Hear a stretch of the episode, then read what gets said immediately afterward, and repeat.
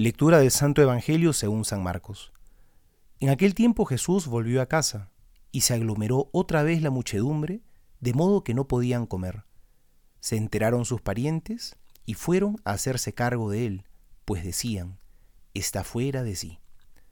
Palabra del Señor, gloria a ti, Señor Jesús. Jesús vivió una vida realmente intensa y de gran entrega.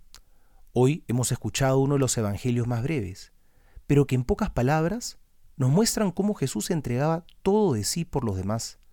No le alcanzaba tiempo ni para comer, y una multitud se aglomeraba en torno a él. Y Jesús nos da ejemplo porque también nos invita a que nos entreguemos por los demás.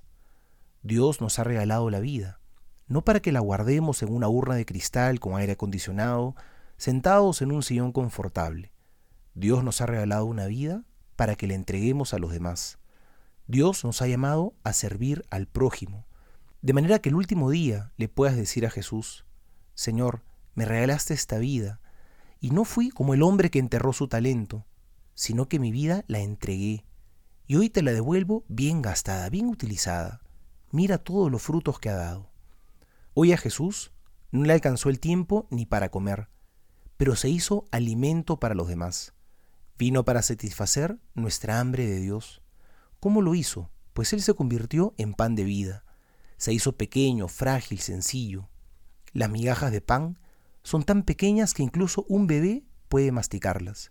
Incluso un moribundo puede tragarlas. Jesús se convierte en pan de vida para apaciguar nuestra hambre de Dios, nuestra hambre de amor. Finalmente, dice el pasaje, que sus parientes decían de él, está fuera de sí. No nos dejemos llevar por las palabras desesperanzadoras de los demás.